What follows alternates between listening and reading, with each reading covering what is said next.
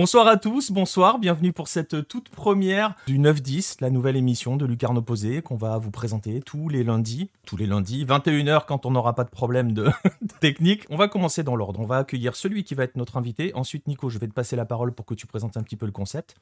On va juste saluer Monsieur Jordan Bozonnet, un monsieur que l'on connaît bien, alias Kei pour les intimes. salut Jordan. Bonsoir à tous, salut Nico. La deuxième personne qui va m'accompagner, c'est celui qui va co-animer l'émission avec moi et je vais lui céder la parole tout de suite pour qu'il nous présente un petit peu le principe de l'émission et qui nous en donne le sommaire d'aujourd'hui. C'est monsieur euh, Nico Delaroa, monsieur Cancha Argentina.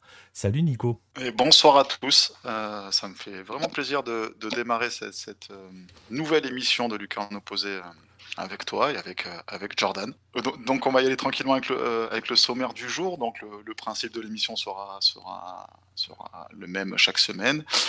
Et, donc on aura, on aura plus quelques points à, détailler chaque lundi. Donc d'abord un petit focus sur, sur l'actualité shot pardon, de, du week-end dernier ou de la semaine passée.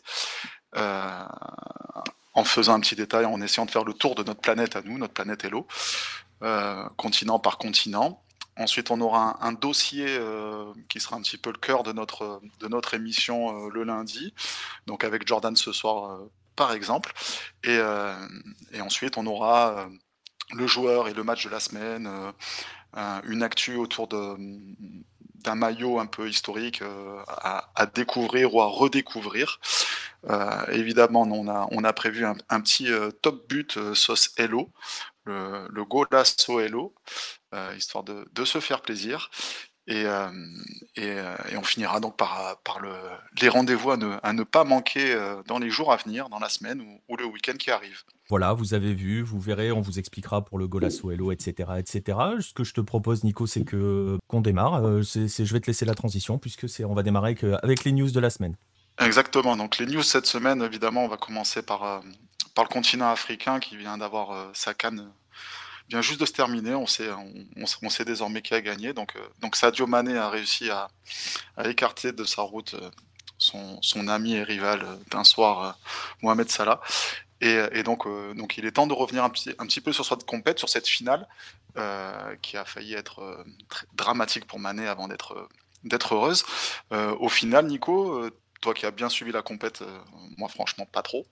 Euh, qu'est-ce que qu'est-ce que tu as retenu de, cette finale et de, cette édition de, de cette Coupe d'Afrique des Nations 2021-2022 ah bah écoute, euh, j'ai retenu que l'Égypte a failli faire du Kairos, a failli faire ce que j'ai appelé le Kairosismo, c'est-à-dire qu'ils ont réussi à endormir quasiment tout le monde pendant la compète, même ceux qui regardaient, et à faire surtout déjouer les adversaires. C'était ça le, le, le, plus le plus fort de cette équipe-là, qui n'a pas proposé grand-chose, hein, mais, euh, mais voilà, ils ont piégé le Maroc de cette façon, ils ont piégé le Cameroun, ils ont bien failli piéger le Sénégal, parce que voilà, euh, Gabalski dans les, Gabaski dans les buts euh, nous a sorti une fin de compète totalement folle.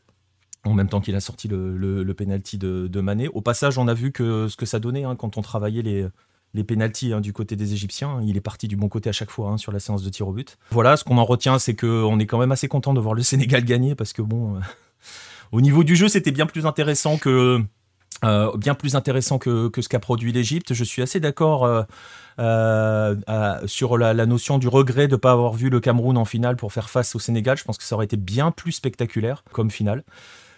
Mais, mais voilà, on en retient ça, on est déçu. J'ai fait le bilan hein, aujourd'hui sur, sur Hello. Il y, a quelques déceptions. Hein. On peut parler de l'Algérie qui m'a semblé plus épuisé mentalement que physiquement dans cette histoire. L'impression qu'ils savaient voilà. Je sais pas si la Coupe arabe a fait du bien, même si c'était pas totalement les mêmes joueurs, mais voilà. Et puis on a eu des jolies surprises euh, fidèles à la Cannes. Hein. Euh, moi j'ai adoré la Gambie, j'ai aimé ce qu'ils ont fait. D'autres formations comme ça, je vous invite à lire le bilan. Je sais pas si toi, euh, Jordan, tu l'as, suivi un peu la Cannes ou un petit peu de loin ou, tu as vu quelques matchs? J'ai commencé, commencé à regarder la Cannes, bah, les, matchs de poule, les premiers matchs de poule, et en fait j'ai vite abandonné. C'était quand même assez compliqué à suivre. Euh, et j'ai même pas pu regarder la finale parce que ce week-end j'étais pas, j'étais pas chez moi, du coup, euh, j'ai même pas pu regarder ni le match pour la troisième place ni, euh, ni la finale malheureusement. Mais j'ai regardé les, les, quelques premiers matchs quand même de poule, voir un peu au niveau de l'ambiance que ça donnait, même au niveau du jeu. Mais franchement, au niveau du jeu, enfin, on en parlait avec mes collègues, avec mes amis. C'était très compliqué de, prendre du plaisir à regarder les matchs de la CAN. Ouais, il y a eu quelques matchs très rudes, je, je, le reconnais. Après, sur les matchs de poule, je sais pas si tu avais vu, le Nigeria, c'était sympa au départ, mais ça s'est vite essoufflé. le Maroc, c'était quand même pas mal. Moi, j'ai bien aimé le Maroc sur cette, sur cette canne. J'aurais bien aimé les voir aller plus loin aussi. Mais après, c'est toujours pareil. Hein. On a eu le, Sénégal, comme je disais, en mode France 2006, c'est-à-dire qu'on n'a rien vu en face de poule du, Sénégal. On a, c'était euh, pour dire, pour dire les choses, c'était chiant à mourir. Par contre, c'est monté en puissance, c'était sérieux. Et puis tu vois que des équipes qui sont là pour les poules euh, disparaissent après. La Côte d'Ivoire avait été énorme face à l'Algérie. Je sais pas si tu avais vu ce match. Le Côte d'Ivoire-Algérie, c'était sympa, mais bon, voilà. Donc euh, bon, on en retient. Ouais, je suis assez d'accord sur le bilan général, sur le côté un peu déçu dans l'ensemble. Après, c'est les fameuses grandes compètes plantées en plein milieu des saisons avec des mecs qui ont quasiment jamais arrêté. La plupart sont rincés. On a vu, hein, l'Algérie était rincée. Donc, bon, voilà, c'était un petit peu décevant sur ça. Mais pour les ambiances, tu aurais dû voir la fin. À la fin, c'était euh, c'était pas mal. Au niveau des ambiances, c'était mieux. Les stades étaient un peu plus remplis. Il y avait, bon, il y avait toujours ce problème des jauges hein, et puis du pass vaccinal, alors que je crois c'est 5% de la population qui est vaccinée. C'est compliqué. Mais bon, voilà, on en retient qu'on a quand même un, beau champion. Et puis on attend le Égypte-Sénégal aller-retour euh, pour, pour les éliminatoires de Coupe du Monde au mois de mars ça, risque d'être euh, bien tendu et, le petit Salah qui n'a pas pu vraiment s'exprimer pardon, pleinement dans cette finale. Euh, non, bah ça c'est Kéros. Hein. ouais, ouais, c'est ah bah, complètement. C'est un, ennui profond, mais, euh, mais peut-être que Salah va, va, réussir à briller euh, malgré tout.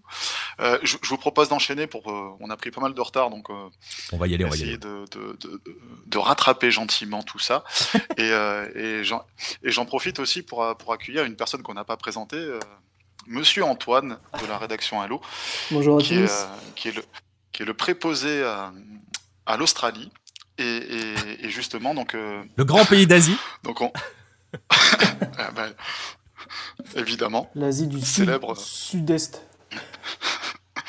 et, donc justement, on, profite de ta présence pour, euh, pour essayer d'avoir euh, un petit aperçu de, de, cette course à la qualif en, Coupe du Monde euh, pour la zone Asie. On, en est où? Ça donne quoi? Bah, il y a deux. Donc, du coup, pour refaire le, le point, il y a deux grands groupes en Asie. Donc, on joue actuellement le troisième tour. On a le groupe A, on a les deux grosses flèches, donc qui sont l'Iran et la Corée du Sud. Donc elles sont euh, déjà qualifiées. Bon, elles ont quasiment. Euh, comme euh, mon ami Baptiste l'expliquait, c'était que le groupe était quand même assez faible où la Corée du Sud et l'Iran ont vraiment tout pris. À part l'Iran qui a fait un match nul et la Corée du Sud qui a fait deux matchs nuls, ils ont tout gagné. L'Iran, bah, sur les deux matchs qu'ils ont joués, l'Iran, bah, ils sont qualifiés facilement sur l'Irak. 1-0, ils ont fait pareil, 1-0 contre les Émirats arabes unis. Dans ce groupe-là, Bon on, a l'Iran qui est qualifié, qui est premier, on a la Corée du Sud qui est, qualifiée, mais euh, comme l'expliquait euh, Baptiste sur, euh, sur les carnets opposés, la Corée du Sud, c'est quand même la onzième qualification en, Coupe du Monde, c'est la dixième de suite, donc c'est pas rien, et c'est surtout que ben, c'est une nation qui est collée au Brésil, à l'Argentine, à l'Espagne ou à l'Allemagne en termes de, ben, de qualification voilà, de suite, donc bah, ils sont à leur place, ils sont malins, et puis ça se voit parce qu'ils ont gagné euh, contre la Syrie 2-0. Enfin, les deux matchs de la Corée du Sud étaient vraiment pas exceptionnels, mais bon, ils les gagnent. À l'inverse du groupe B, où c'est un peu différent parce que euh, on va dire que là, il y a trois grosses têtes, donc on n'a toujours pas de qualifiés. On a l'Arabie Japon et Australie qui vont se partager les trois premières places. Alors, euh, bah, du coup, je vais prendre la main sur, sur l'Australie, puisque bah, c'est la terre que, que je suis davantage. puis c'est le euh, grand pays d'Asie, hein, Baptiste. Oui, puis c'est le grand. On dire Baptiste. Il a dit qu'il signalait la chaîne, mais bon, voilà. Non, non. Ah, après, c'est, tu l'as dit. Euh, je te coupe deux secondes, Antoine, mais c'est quand même. Je montre les classements hein, à l'image, mais euh, mais voilà, c'est le groupe le plus le plus intéressant en termes de suspense. Celui-ci, oui, complètement. Même sportivement parlant, par exemple, on a le Vietnam, la Chine et Oman, mais bon, Oman, on se rappelle que la première journée, tapé le Japon. Et là, bah. Contre l'Australie, ils avaient deux matchs à jouer qui étaient contre le Vietnam et Oman. Donc euh, c'était mission 6 sur 6 pour essayer de ne de pas aller en barrage. Malheureusement, bon, bah, à la maison, ils font 4-0 contre le Vietnam, donc euh, il n'y avait pas grand-chose à dire. Après, si on regarde que le score, on se dit il y avait, euh, y avait, c'était facile, mais bon, ils sont, y a, il restait des petites choses à dire sur l'Australie, parce qu'il y a des moments où le Vietnam contrôlait la partie, et contre Oman, on s'est dit c'est bon, on va faire 6 sur 6. Il y a eu très rapidement un but de l'Australie. Ensuite, qui a été refusé pour, pour hors-jeu légitime. Ensuite, dès la 15e minute, il y avait eu, il y avait eu un penalty qui a été marqué. Après, le souci qu'il y a eu, c'est que ben ils ont relâché, mais c'est un peu des scénarios qu'on retrouve il y a 4 ans. L'Australie était troisième, n'arrivait pas à, gagner les derniers matchs. Et donc du coup, les autres clubs, ben, les autres, pas, les, autres nations, pardon, euh, ont fait le jeu puisque le Japon a fait 2-0 contre la Chine et l'Arabie Saoudite a pris aussi les, les 3 points. Et le Japon a gagné contre l'Arabie Saoudite. Et ce qu'il qu'il va se passer, c'est que l'Australie donc à la prochaine phase de qualification, on va jouer le Japon à la maison et l'Arabie Saoudite. Donc euh, clairement, ça peut tout basculer. Donc l'Australie, de toute façon, va devoir gagner ces deux matchs, sinon ça va être des calculs d'apothicaire.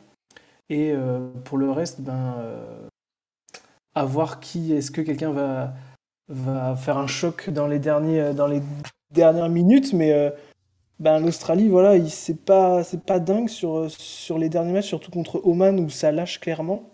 Et il euh, n'y a pas de sécurité où on se dit, sportivement parlant, je pense que toute l'équipe euh, de l'eau le dira, on a plus ou moins le classement dans l'ordre. On a Arabie, Japon, Australie, et normalement, pas bouger.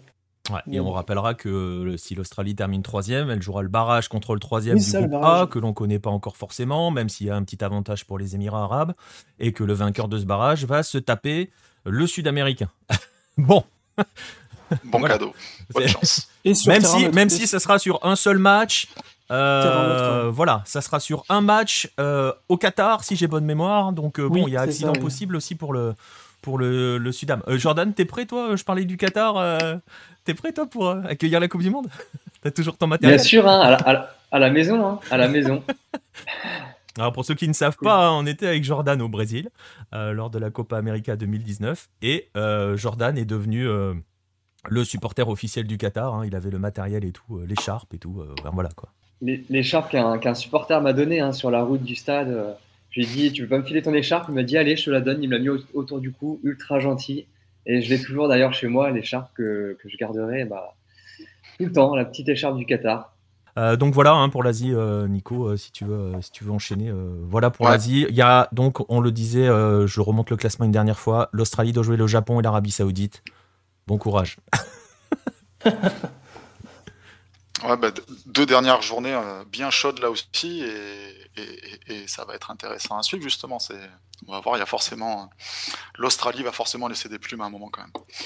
Et sinon, niveau point chaud aussi, je pense que l'Amérique du Nord la, course à la qualif, c'est inhabituel, je trouve, euh, avec en ce moment une, hiérarchie qui, est pas mal bousculée, avec, les Canadiens qui se font plaisir, et, euh, aussi euh, l'actu chaude dans ces éliminatoires, c'est un match quand même qui était grotesque, une parodie de, football. Je pense qu'il y a pas mal de choses à dire, Nico. Bah oui, l'Amérique du Nord, on a eu, je vais vous montrer le classement. Hein. vous voyez que euh, le Canada est, devant euh, le, duo des deux géants. Euh, États-Unis-Mexique. Il y a beaucoup à dire sur ces deux géants États-Unis et Mexique parce que parce qu'ils sont extrêmement décevants dans le jeu pour le Mexique et un peu des deux dans, le, dans les États-Unis. On ne sait pas trop ce qu'ils essayent de faire, ce qu'essaye de faire Berhalter pardon, avec ces États-Unis-là. Et puis effectivement, tu disais Nico, bah, il y a eu le scandale du match face au Honduras. Voilà, on a joué à moins 25 degrés. Euh, avec deux joueurs honduriens qui ont fini en hypothermie et qui sont sortis euh, à la mi-temps. Euh, enfin, c'est c'est dramatique. Alors que bon, très franchement, voilà quoi. Je veux dire, le Honduras a pris que 3 points, 3 matchs nuls. C'était pas eux qui allaient être les plus dangereux pour les États-Unis. Voilà, on se souvient que le Canada avait utilisé un petit peu cette méthode-là, mais eux, ils avaient joué qu'à moins 15 face au Mexique pour battre le Mexique. Euh, mais bon, euh, voilà, c'est aussi, euh, c'est aussi, aussi un peu trop. Voilà, exactement, comme le dit Figo dans le chat, hein, avec la fameuse image qui a fait le tour, la, fait le tour de Twitter, hein, puisqu'on avait vu ce maillot qu'ils avaient mouillé. la télé mexicaine avait mouillé le maillot au début du match, et le maillot était, juste, solide. Je sais pas si vous avez vu le tweet passer. voilà, les, deux commentateurs prennent le maillot et il tient parallèle au sol, ils peuvent taper dessus, il se passe rien. Donc euh, voilà, c'était un peu une parodie de foot. Après, pour être sérieux deux secondes, les trois de devant devraient, passer normalement. Par contre, la lutte va être sympa pour les barragistes entre Panama et Costa Rica parce que le Costa Rica s'est relancé. Panama s'est un peu fait entuber au Mexique, donc euh, forcément, comme d'habitude. Donc ils voient le Costa Rica leur revenir sur les talons. Il y a peut-être un calendrier plus sympa pour le Costa Rica, mais euh, bon les calendriers plus sympas en éliminatoire de Coupe du Monde, je sais pas si ça existe vraiment, surtout dans ces périodes-là, avec certains déplacements un peu, un peu compliqués. Euh, le quatrième est en barrage, euh, et il jouera contre euh, le représentant de l'Océanie, donc pas l'Australie. le représentant de l'Océanie qu'on ne connaît pas encore, et c'est très compliqué l'Océanie pour savoir qui va y aller. Antoine Menton, Antoine, c'est ça Ils vont aller, ils vont aller faire des, tours de qualif au Qatar, hein, eux aussi. Hein. C'est hyper compliqué parce qu'en plus de ça, c'est hors période FIFA. Et euh, Danny High, du coup, le sélectionneur national, disait Bah ouais, mais bon, déjà que nous, tous nos joueurs sont euh, dans des clubs, enfin hors, hors Nouvelle-Zélande, on joue qui, quoi. Et c'est un, peu le boxon, mais bon, même s'il joue avec l'équipe B, je pense à Nouvelle-Zélande, ça passera. Mais oui, ce sera tout est délocalisé au Qatar. Et, en plus de ça, on a eu récemment le forfait des îles Tonga à cause de l'éruption volcanique. Et donc, du coup, c'est les îles Cook qui, euh, qui sont qualifiées automatiquement en groupe de qualification. Donc, normalement, ça devrait aller pour la Nouvelle-Zélande si elle a le droit de sortir oui, du pays. Bah, franchement, est-ce qu'il est y, est y, a un doute là-dessus sur euh, la Nouvelle-Zélande Non. Ou pas? Mais bon, voilà. Donc, normalement, c'est la Nouvelle-Zélande qui va avoir le droit de se faire taper, soit par Panama, soit par le Costa Rica. Ah, après, je, après, je pense que c'est peut-être la bonne année pour la Nouvelle-Zélande de retourner à la Coupe du Monde. Ils ont une belle équipe, je trouve. ouais, mais déjà, il faut qu'ils aient le droit de sortir du pays. Euh. Bah c'est ça, malheureusement. Ouais, ça va être... Mais ça va être ça hein, de toute façon. Donc bon, on verra. On espère mm. que tout se passera bien. Exactement. Voilà, bah voilà, en gros pour l'âme nord, donc à suivre, à suivre, euh, à suivre d'ailleurs, hein, si l'un des deux gros peut pas, euh, peut pas trébucher au final, hein, parce que vous l'avez vu sur le classement, euh, je peux vous le remettre une dernière fois, il n'y a pas encore un gros écart. Hein, le Canada va aller à la Coupe du Monde et ça c'est un vrai plaisir parce que si vous n'avez pas suivi l'âme nord et si vous n'avez pas vu jouer les Canadiens je, vous le conseille, très franchement. Euh, il y a deux équipes qui sont vraiment excitantes à voir jouer euh, pour terminer là-dessus. C'est Canada et Panama. Dans le jeu, c'est très très intéressant. Plus que les deux géants. Donc, euh, qui sait, pourquoi pas un, pourquoi pas un gros dégât On n'y croit pas des masses hein, en le disant, mais bon, peut-être que j'ai déclenché l'effet Halo. Et, et, aussi surprenant que cela puisse paraître, pour une fois, j'ai envie de dire, en, Amérique du Sud, on est, plutôt, serein, en tout cas pour les, pour les deux grands géants du, du du continent, euh, avec le Brésil et l'Argentine déjà qualifiés, avec l'Équateur euh, en passe de se qualifier.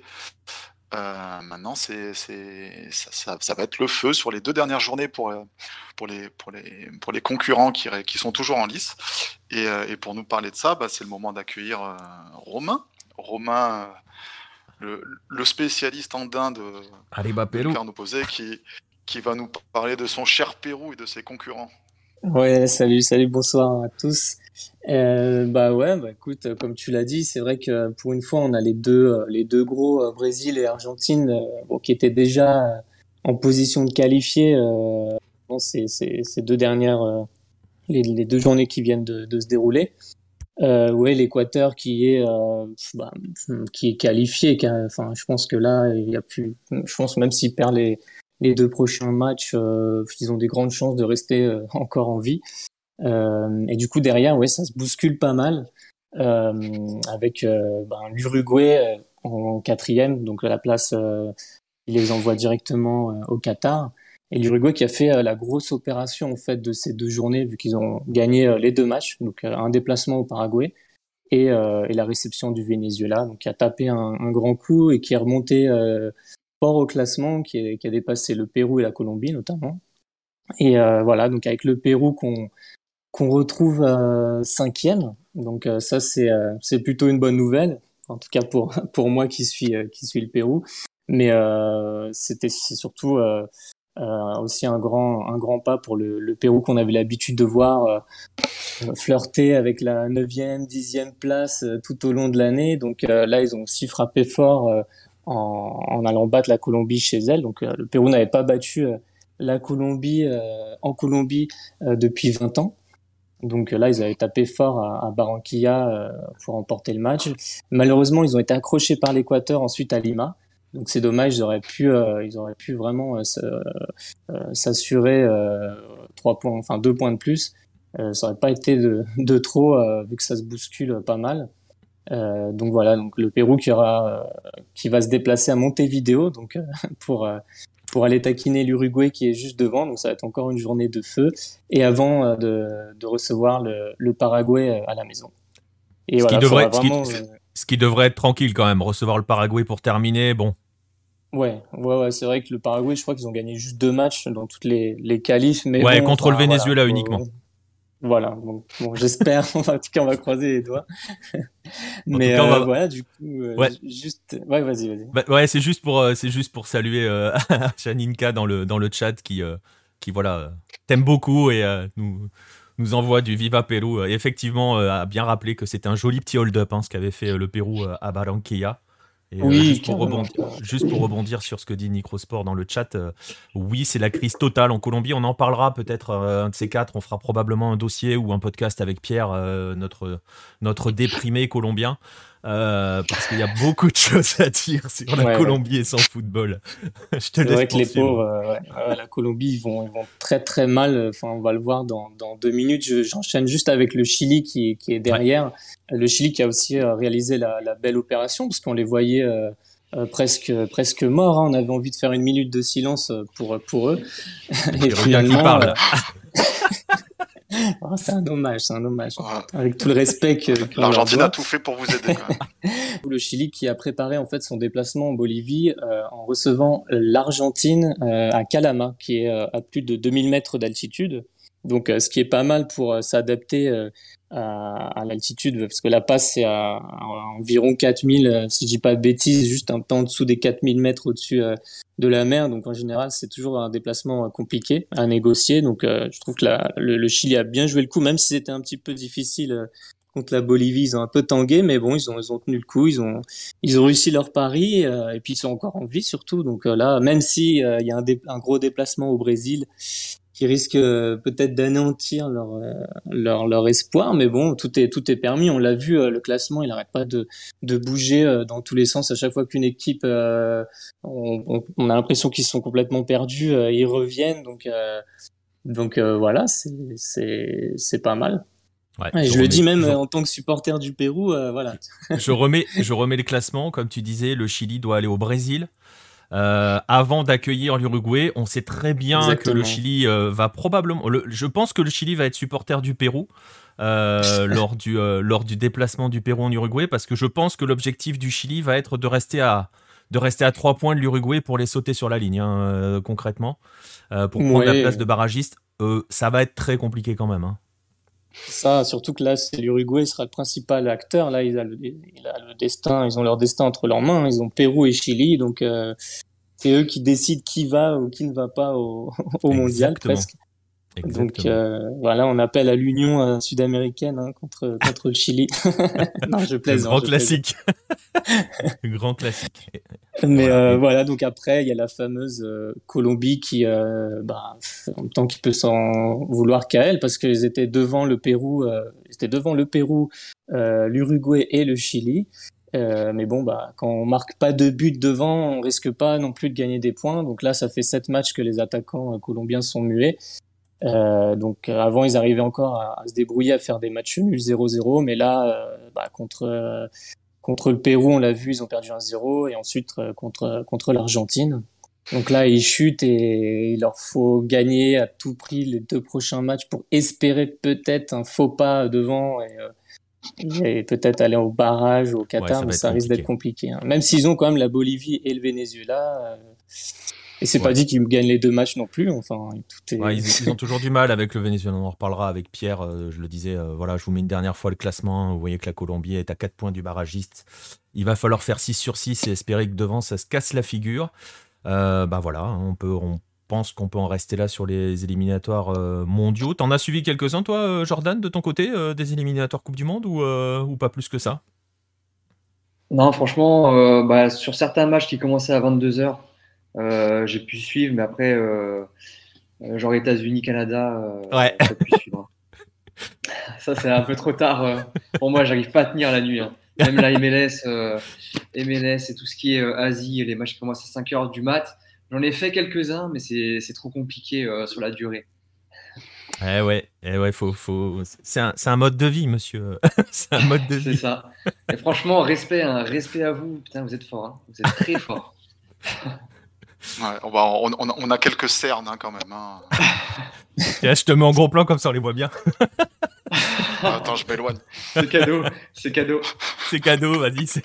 Plaisir d'offrir, c'est ça, Lucarno Posé. Bonsoir. et comme ça, je cache les miennes. Hein.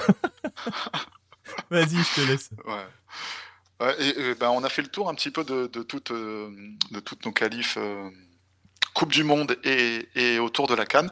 Et il reste juste une, un dernier point à aborder euh, au niveau des, des compètes euh, plus locales. Du coup, cette fois, c'est euh, en Australie.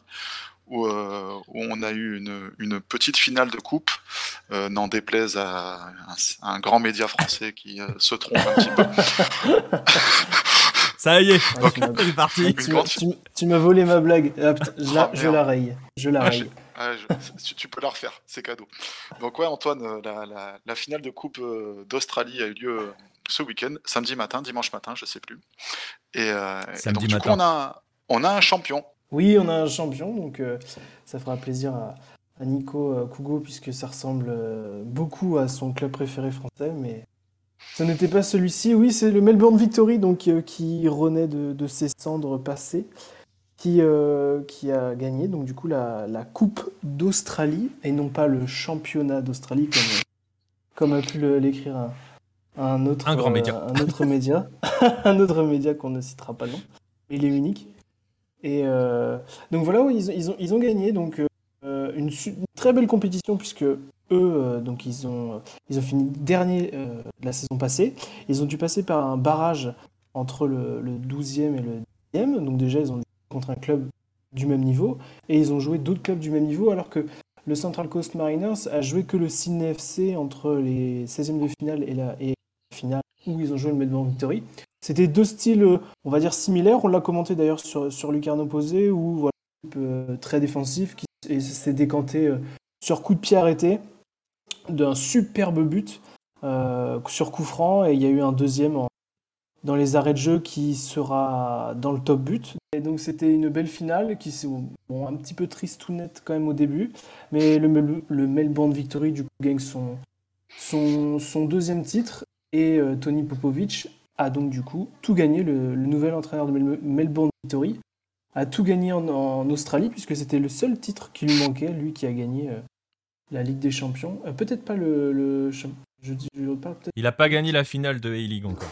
Non, oui, c'est ça. Je me disais bien qu'il y avait quelque chose. Donc il a gagné cette FA Cup et je pense qu'il pourrait être donc candidat au titre final. Donc ce fameux titre qui lui manque, la finale de Championship, euh, ce Melbourne Victory peut aller très loin. On, a fait le tour le, de, news de la semaine.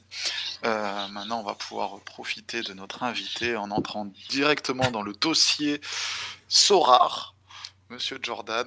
Euh, autant te dire que la rédaction Hello On t'attend là. à, quelques questions, on va rester mesuré. Je, vous sens tendu, les gars. Je vous sens non, alors, il y en a un qui va être tendu. Et il est dans le chat, donc t'es peinard. on va, on expliquera pourquoi il est tendu aussi à ce sujet-là, parce qu'on en profitera. Mais euh... voilà, tu vois. Je, pense savoir pourquoi. Je pense savoir pourquoi. J'imagine que tu sais pourquoi, euh, parce que je pense que, enfin, c'est quelque chose, c'est quelque chose à quoi tu es peut-être confronté aussi parfois. Euh, mais bon, on va, on va en reparler après. Je sais pas, Nico, on peut peut-être démarrer. On va peut-être commencer quand même. Il y a peut-être des gens qui ne savent pas vraiment. Euh, Jordan, je sais pas si ça existe encore des gens qui savent pas ce qu'est Sorar, mais. je pense. Hein. mais, hein. mais écoute, peut-être finalement. Peut-être euh, peut-être que ça existe. Est-ce que tu peux nous le présenter euh, très rapidement, le principe de base hein, de Sora Si je dis que c'est un peu une sorte de mélange entre Football Manager et un jeu de fantasy assez classique, je suis dans le faux, je suis loin de la réalité ou c'est pas trop mal? Non, c'est ça. Moi, en tout cas, quand je le présente euh, vraiment aux personnes qui ne connaissent pas le jeu, je dis que c'est un mélange entre Paris sportif, entre FIFA Ultimate Team, entre Mon Petit Gazon, pour ceux qui jouent à ce jeu euh, qui est un jeu français. Euh, c'est un, petit, mélange de tout ça et de football, de football manager aussi. Et en gros, bon, ça se passe euh, donc sur le site sorar.com. C'est une startup française qui a lancé ce jeu début 2019 en, en bêta. Et le jeu a été lancé réellement fin 2019.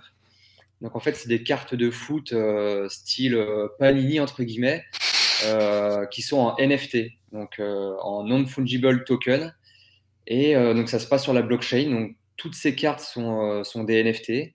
Et en fait, avec ces cartes de, de foot, on peut jouer avec dans des compétitions type fantasy et, euh, et en gagner d'autres. Et donc, toutes ces cartes ont une valeur en Ethereum, donc c'est en monnaie, euh, en crypto-monnaie.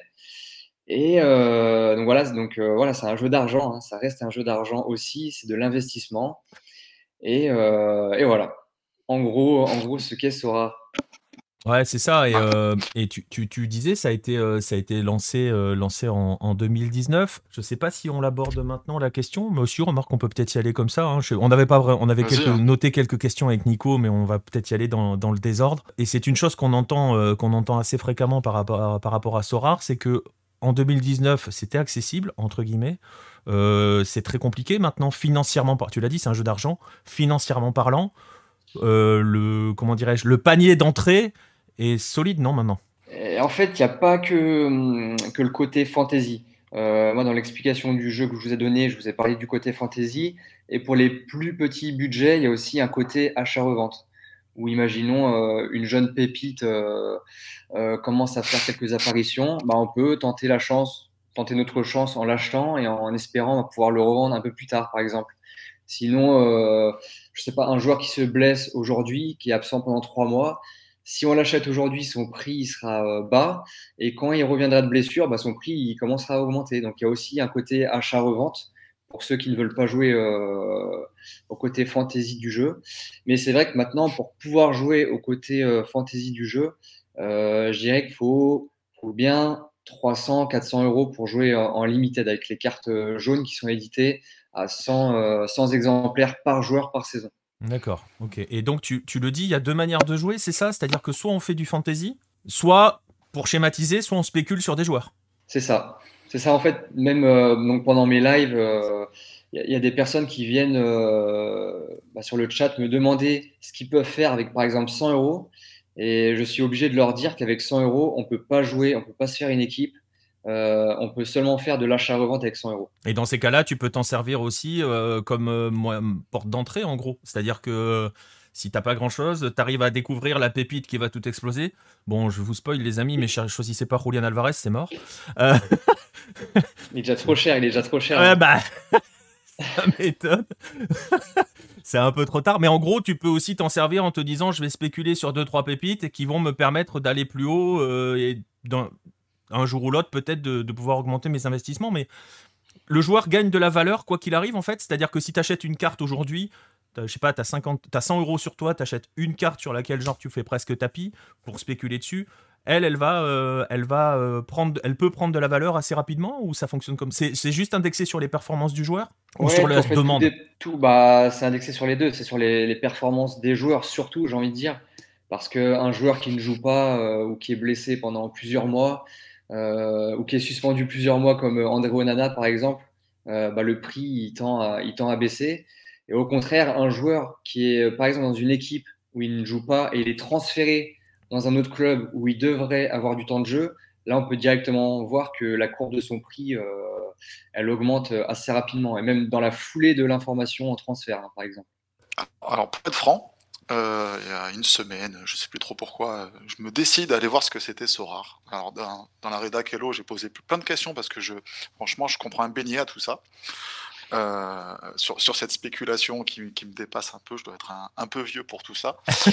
euh, mais, mais, mais, du coup, j'ai été créer un, un compte pour, pour, enfin, voilà, pour me lancer, pour, pour au moins découvrir ce, ce que c'était. Et, ce qui m'a surpris, c'était. J'étais agréablement surpris en créant mon compte. On me demande mes équipes préférées, et puis poum, poum, poum, poum. D'un coup, j'ai des cartes merveilleuses qui viennent, avec des joueurs, des stars, des, trucs, des machins. Et je me dis, putain, c'est génial, je vais pouvoir les revendre des millions. non, en fait, elles ne valent que dalle. c'est ah, ça. En, donc, donc, si j'ai bien compris, en fonction de le type de carte, euh, il y a des niveaux dans les cartes d'un même joueur, elle peut, elle peut être dans, dans, différents niveaux.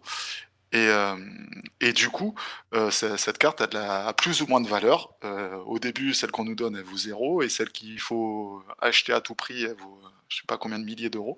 Et du coup, j'étais totalement perdu parce que bah, je, je, fais quoi de ces cartes maintenant qu'on me donne Enfin, je peux pas faire de l'achat-revente avec des cartes qu'on me donne comme ça, quoi. Donc, franchement, j'étais perdu tout de suite. En fait, ces cartes-là, donc ça, c'est des cartes communes, comme on appelle sur le jeu. En fait, c'est des cartes qui permettent aux nouveaux joueurs de jouer à la Fantasy League dans le championnat entre guillemets qui s'appelle le Rookie. C'est un championnat rookie donc qui permet de, faire une équipe de 5 joueurs et de, pouvoir jouer et découvrir le jeu.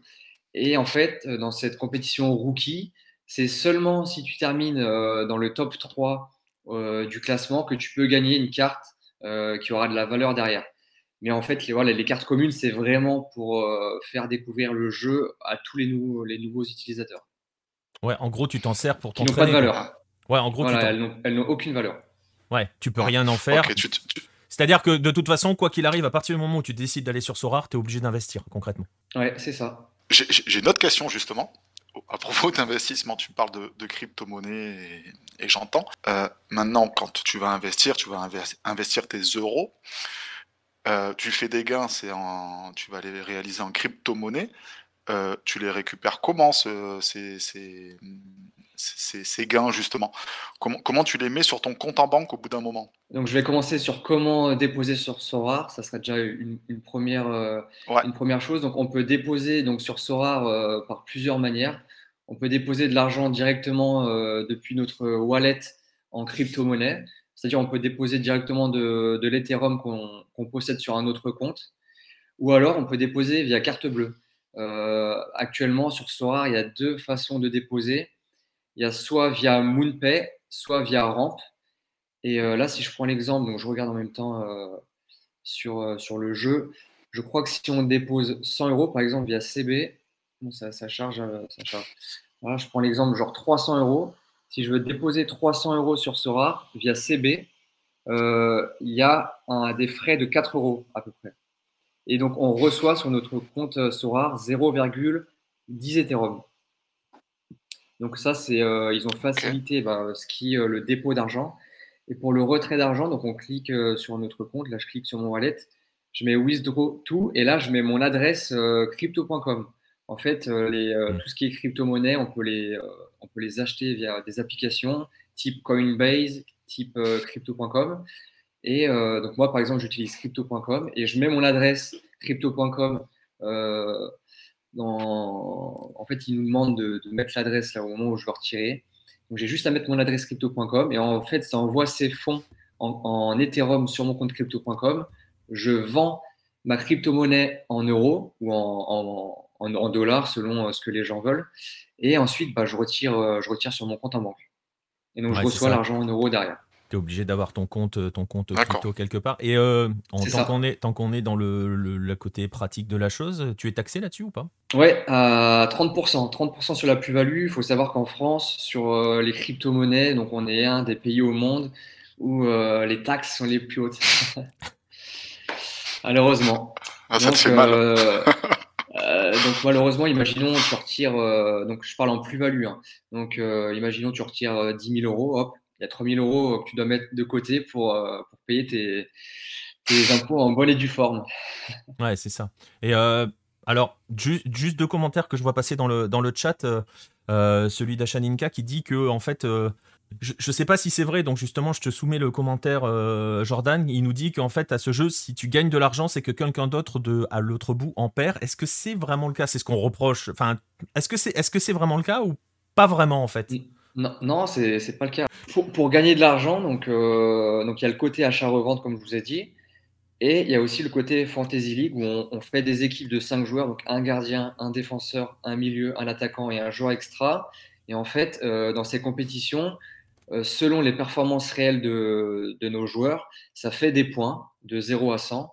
Et ensuite, ces points se cumulent et ça fait un score total. Et avec ce score total, euh, il y a un classement général avec tous les autres managers euh, sur le jeu. Et selon ton classement, bah, tu peux gagner d'autres cartes. Tu peux, tu peux, gagner des cartes que tu peux ensuite revendre euh, pour, faire de, pour te faire de l'argent, hein, tout simplement. Ouais, c'est ça. Et autre commentaire que j'ai vu passer de la part de Maxlar qui disait qu'il y a une autre, un autre je sais pas si on pas un risque voilà c'est le mot que je cherchais il y a un autre risque c'est que tu es tu tu fais tous tes achats et tes ventes en crypto, euh, surtout tes ventes, on va parler, parce que tu touches en crypto, tu es aussi sujet aux variations de cette crypto. Ouais, c'est ça. C'est ça. Donc, euh, moi, par exemple, euh, je me suis inscrit sur le jeu en mai 2020. Et en mai 2020, un Ethereum, ça valait entre 200 et 300 euros. là, actuellement, un Ethereum, c'est 2008. Donc, ce qui veut dire que ça a bien explosé entre temps. Et même, on est monté jusqu'à 4000, 4003 ou 4004 il y a de ça quelques mois pour euh, la valeur de l'Ethereum.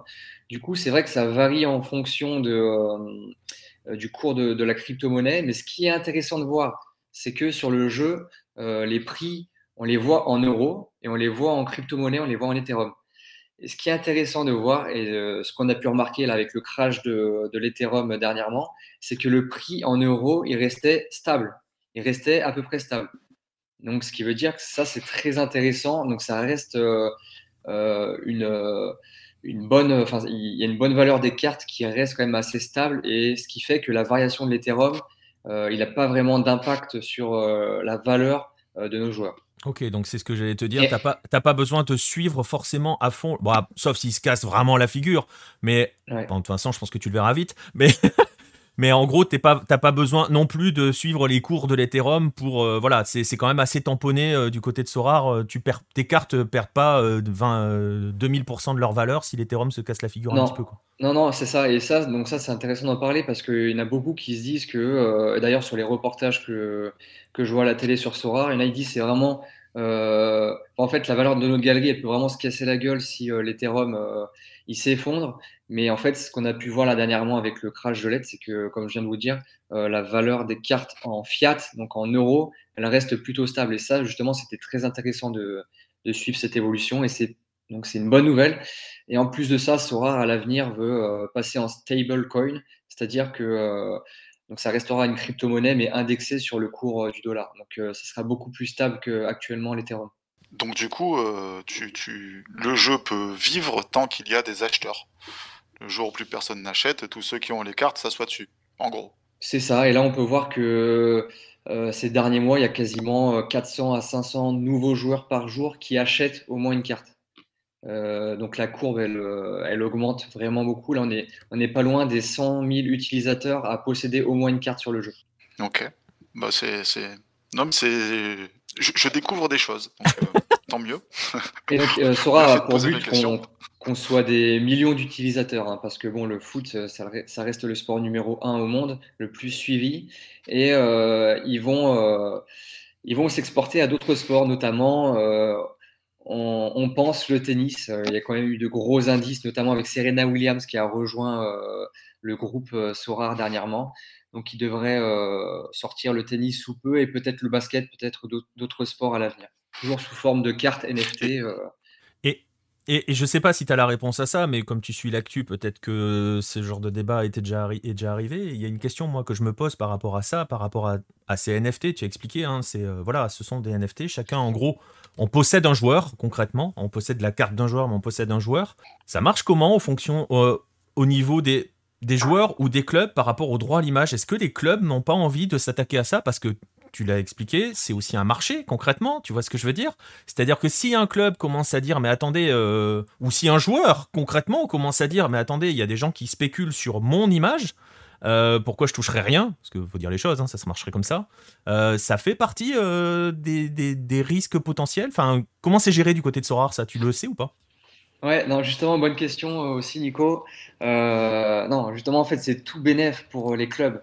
Et en fait, c'est même une source de revenus supplémentaires. Et notamment, c'est ce qui est intéressant bah, pour euh, les clubs euh, un peu moins huppés, entre guillemets, euh, style, bah, style peut-être Khalid. Bon, il y, a des, il y a des clubs qui, qui n'ont peut-être pas un budget bah, aussi. Non, mais c'est vrai, aussi conséquent, des, aussi conséquent que les clubs européens. Et en fait, il faut savoir que sur la vente des cartes NFT, donc Sorar, les clubs qui sont sous licence avec Sorar prennent entre 5 et 15% de la valeur de la carte qui a été vendue aux enchères. Je prends un exemple tout bête. Euh, euh de Daegu, imaginons il est vendu 10 000 euros. Euh, Daegu va récupérer 10% du montant de cette carte vendue aux enchères. Entre 5 et 15%, ça dépend les clubs, ça dépend les contrats, etc. Ok, donc ça, c'est comme ça qu'ils arrivent à, entre guillemets, à s'en sortir vis-à-vis des joueurs. C'est-à-dire que comme ils leur refilent un pourcentage, ben, les clubs disent, euh, bah voilà, enfin, les clubs sont ok plus facilement. Ça, ça j'imagine que c'est dans les contrats de partenariat qu'ils signent avec les ligues, quoi. C'est ça. Et donc, tu, par exemple, la vente de Erling Haaland, carte unique, je sais, vous avez dû voir ça, qui a été vendu 609 000 euros. donc, Dortmund, ils ont dû se frotter les mains quand même. Hein. Ils prennent entre 5 et 15% de ce montant-là, c'est quand même euh, super intéressant hein, en revenus euh, supplémentaires.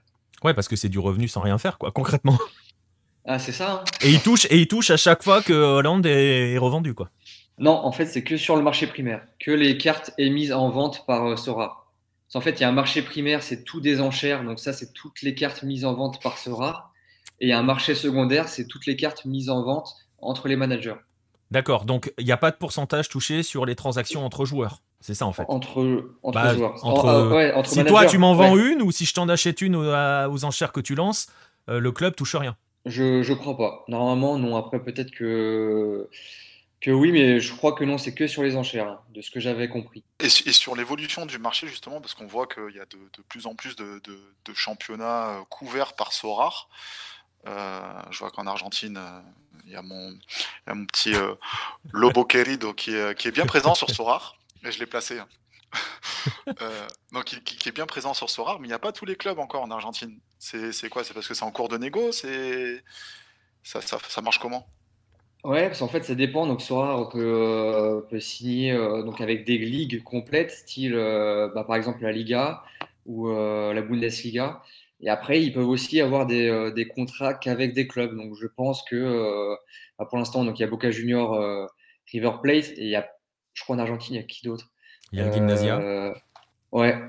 Ah, et y a, donc voilà, il n'y a pas tous les clubs, mais en fait, leur objectif je crois là. Y a ouais, ouais. Et le, je, crois, objectif, je, crois, que la carte vaut plus cher que le club. c'est une carte rare, hein. c'est le club entier qui est rare.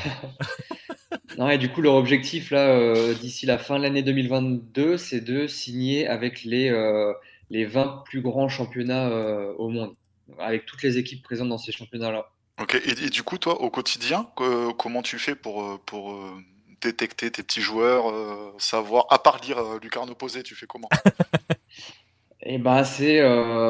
Bon, après, j'ai passé beaucoup de temps à regarder les matchs et c'est ça aussi qui fait qui fait la différence. bon, là, il y a un site euh, externe à Sorar qui s'appelle Sorar Data. En fait, on a plein, plein d'informations sur, euh, bah, sur tous les joueurs qui sont sur le jeu. Donc, on voit toutes leurs notes sur euh, plus d'un an.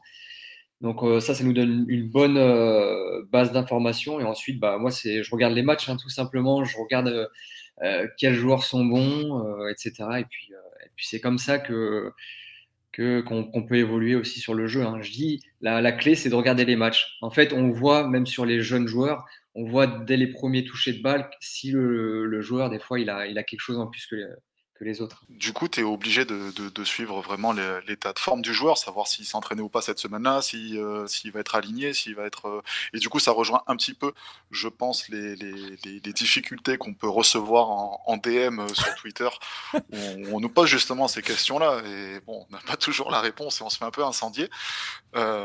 donc, c'est compliqué quand même au, quotidien de, de suivre l'actu d'autant de, de joueurs, quoi. Ah, c'est ça, c'est en fait, c'est mais moi, donc, sur Twitter, j'ai, euh, je reçois plein, plein de notifications. Je me suis abonné à pas mal de, journalistes. Je suis beaucoup les journalistes euh, de, tout, euh, de tous les pays dans lesquels j'ai des joueurs. Et moi, la, donc la plupart des informations, enfin les trois quarts des informations que, que j'ai via Twitter, bah, c'est des informations de journalistes. Et c'est vrai qu'il y a eu ce problème, donc on, en vient sur ce point-là, de, de comptes FR de qui suivent les, euh, bah, les, championnats coréens, japonais, même MLS, même ailleurs, euh, qui reçoivent des tonnes et des tonnes de messages de joueurs so rares pour, pour leur demander est-ce que tel joueur il a repris l'entraînement, est-ce que tel joueur il va rester au club ou il va être transféré? donc je comprends, je comprends que certains comptes commencent à en avoir marre. il y a d'ailleurs eu des, bah, des, petits, des petits messages, notamment je ne sais plus si c'est Gilly ou Kali qui a, mis un petit message pour dire que eh ben, il recevait beaucoup de demandes et que c'était quand même compliqué de, toutes les traiter, etc.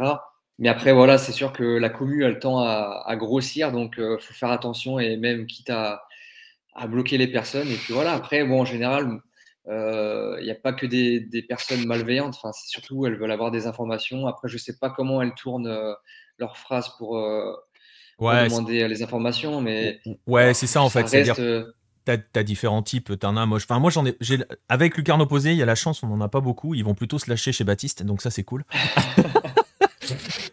Baptiste a pris très très cher avec la Corée parce que entre la façon dont tu le dis, la façon dont c'est tourné, les mecs qui débarquent comme ça, qui limite euh, t'insultent si tu lui réponds pas, bon, c'est le côté le problème, c'est ça, c'est que quand une commu grossit, il y a aussi les toxiques qui grossissent et qui font mm. plus de mal que la commu en elle-même. J'avoue que moi, très honnêtement, j'ai été contacté deux, trois fois. Il m'est arrivé de répondre parce que le message était cool. Donc, euh, tu vois, quand t'as quelqu'un qui vient, qui te dit bonjour, qui est sympa, qui est machin, tu réponds. Là, dans ces cas-là, tu réponds. C'est sûr que si d'entrée, tu sens qu'il commence à vouloir insulter ta maman si tu lui donnes pas la réponse dans les deux secondes, bon. Mais je crois que Baptiste en a mangé quelques-uns des comme ça. Ouais, après, ce que je voulais dire, c'est que, bah, par exemple, je prends, l'exemple de Kawasaki Frontal FR, qui par exemple m'a bloqué alors que je lui ai jamais rien demandé euh, de spécifique. Il a bloqué tous les comptes qui étaient euh, reliés à Sorar, qui étaient abonnés à, sa page Twitter. Et lui, pour le coup, il mettait des fuck Sorar tous les jours. Il tweetait, genre euh, le matin, il mettait fuck Sorar et tous les jours, ça tombait. Ce n'est pas Baptiste. C'est assez, Baptiste va le faire exceptionnel à suivre. Et, et il y en a d'autres qui voient ça plutôt euh, comme un côté positif, dans le sens où bah, ça donne un peu plus de visu aussi euh, au championnat euh, exotique, entre guillemets. Et après, c'est sûr que y a du côté paris sportif où ils sont là vraiment que pour le profit. Donc, ces personnes-là, je comprends que ce soit désagréable pour leur répondre, etc. Par exemple, mais il faut pas, faut pas oublier que la plupart des personnes, moi je m'inclus dedans, on est des passionnés de foot avant tout, euh, qui suivaient déjà un peu tous ces championnats-là. Et euh, justement, que le fait bah, qu'on ait des cartes sur Sora, bah, ça donne encore plus l'envie de suivre ce type de championnat. Donc voilà, il y en a qui, euh, qui aiment recevoir et donner des infos, d'autres moins. Il y a un peu de tout, mais ouais. Et voilà, bah, après, après c'est vrai que ça reste, ça reste quelque chose de positif. C'est vrai que pour le coup, il y a le côté, le côté le joueur qui t'appartient bon, forcément, ça devient un petit peu ton chouchou. Tu... Voilà. Donc, tu as ce côté-là qui est un petit peu sympa. Mais c'est vrai que le côté négatif, hein, c'est ce qui est un petit peu dit aussi dans le, dans, dans le chat, hein, sur le côté euh, c'est un jeu d'argent, il y a des gens qui investissent dessus. Et donc, forcément, ça, ça peut euh, donner lieu à des gens un peu tendus, quoi, on va dire. Ouais, c'est ça. Et puis, même, euh, bon, encore, moi, sur, sur mes lives Twitch, ça se passe plutôt bien. je dis toujours stay positive. faut, faut rester positif ça reste du foot, ça reste euh, une passion, donc euh, faut toujours euh, bah, rester positif quoi, dans notre état d'esprit. Après, c'est vrai que c'est comme les, ça reste un jeu d'argent, donc c'est vrai qu'on peut être frustré de temps en temps, et ça, c'est un peu le, mauvais côté du jeu entre guillemets.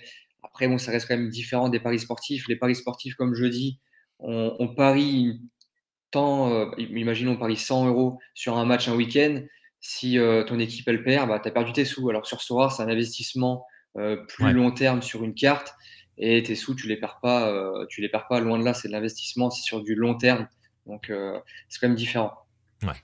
Et tu as des, situations, enfin des exemples de, d'échec total avec des gens qui ont perdu vraiment beaucoup et qui. Enfin, est-ce qu'on a un pourcentage de euh, du nombre de personnes qui s'inscrivent euh, en une journée et, combien euh, repartent une main devant, une main derrière au bout d'une semaine. Quoi? Il n'y a pas de stats comme ça, mais moi, sur toutes les personnes que je connais qui sont sur Sora, et j'en connais beaucoup, beaucoup, il n'y en a aucune qui a, qui a fait, qui a perdu de l'argent en fait. Il n'y a aucune personne qui a perdu de l'argent.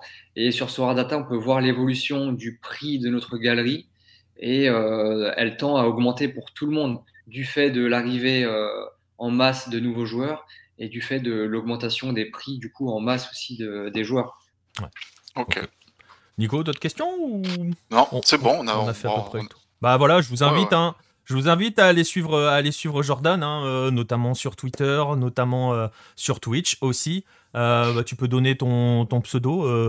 il est trop compliqué à prononcer. T'as enlevé toutes les c'est nul.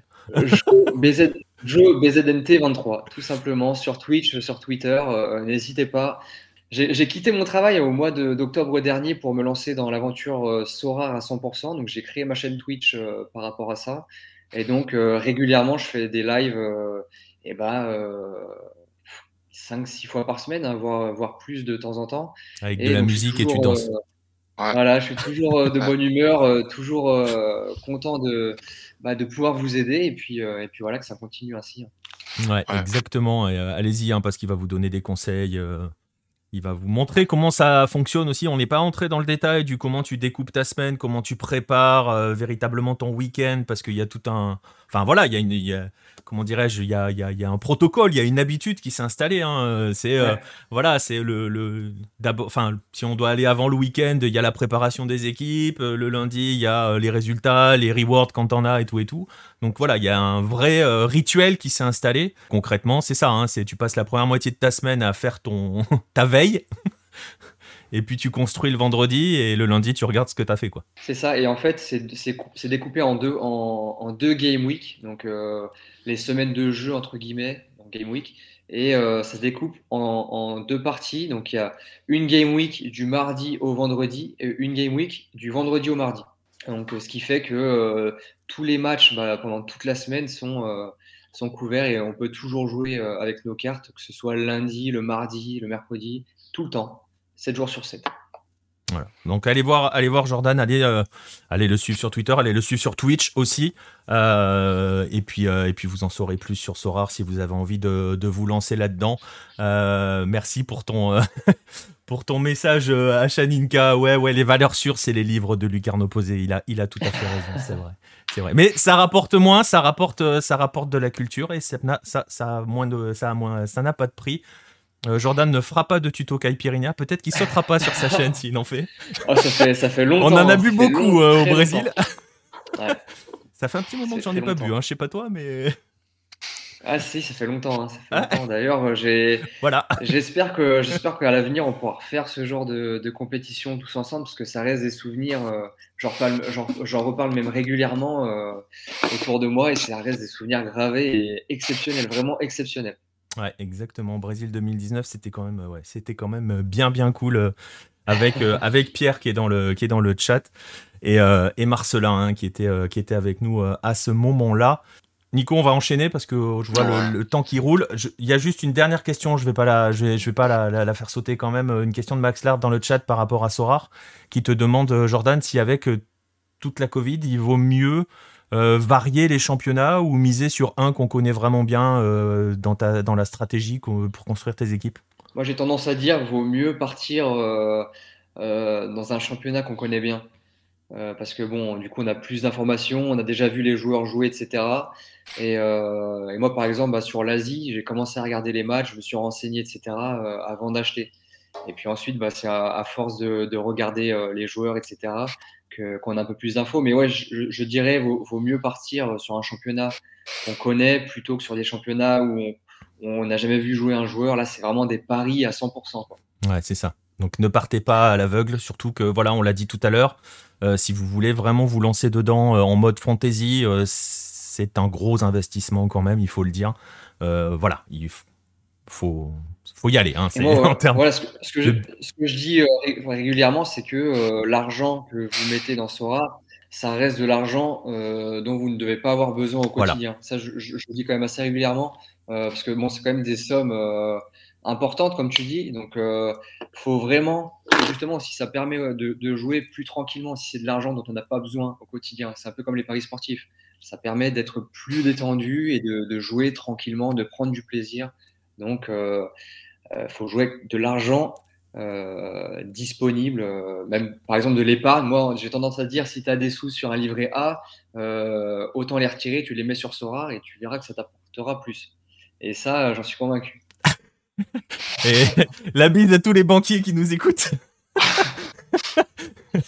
Mais bon, voilà. Donc ouais, non, mais c'est important de le dire quand même. Hein. On va, on va passer à autre chose. Mais euh, voilà, vraiment, faites, euh, voilà, ne dépensez pas de l'argent que vous n'avez pas ou dont vous pourriez avoir besoin. Je pense que c'est le meilleur conseil. C'est un conseil qui s'applique à tous les jeux d'argent, paris sportifs compris. Mm. Nico, on peut enchaîner. Merci, hein, Jordan. Suivez Jordan là-dessus, euh, sur, sur ses chaînes, sur ses réseaux.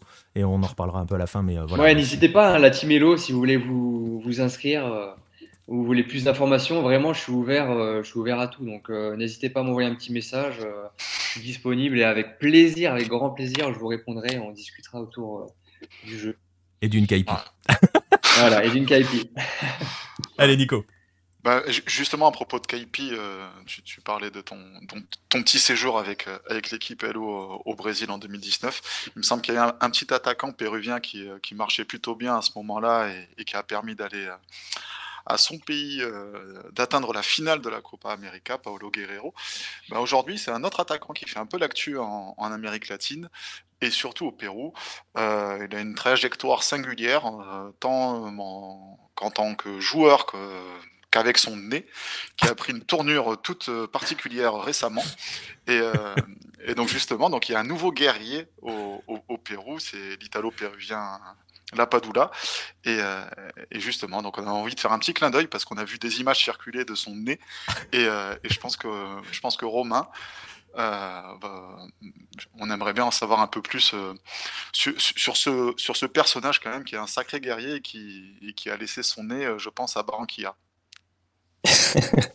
c'est exactement ça, ouais. C'est le, le nouveau guerrier, euh, tu l'as bien, bien nommé, c'est le, nouveau guerrier euh, du, du, Pérou parce que c'est vrai qu'en l'absence de, de, bah, Paulo Guerrero qui, qui, est vieillissant et, et, euh, Farfan également qui, sont, qui enchaînent les blessures, et eh ben le Pérou s'est trouvé un, nouveau, nouvelle idole euh, avec, avec la Padula, hein. la Padula qui, qui, comme tu l'as, dit, est italien, euh, qui est né en Italie, qui a grandi en, Italie, c'est vraiment bah, l'italien euh, pur et dur. Mais voilà, il a une mère, il a une mère péruvienne et du coup, bah, ses performances ont tapé, ont tapé dans l'œil du sélectionneur Gareca hein, au Pérou. Et bah, ce qui est marrant, c'est qu'au début, il a gentiment refusé la sélection, la sélection péruvienne parce que lui, il avait des yeux que pour la sa nationale.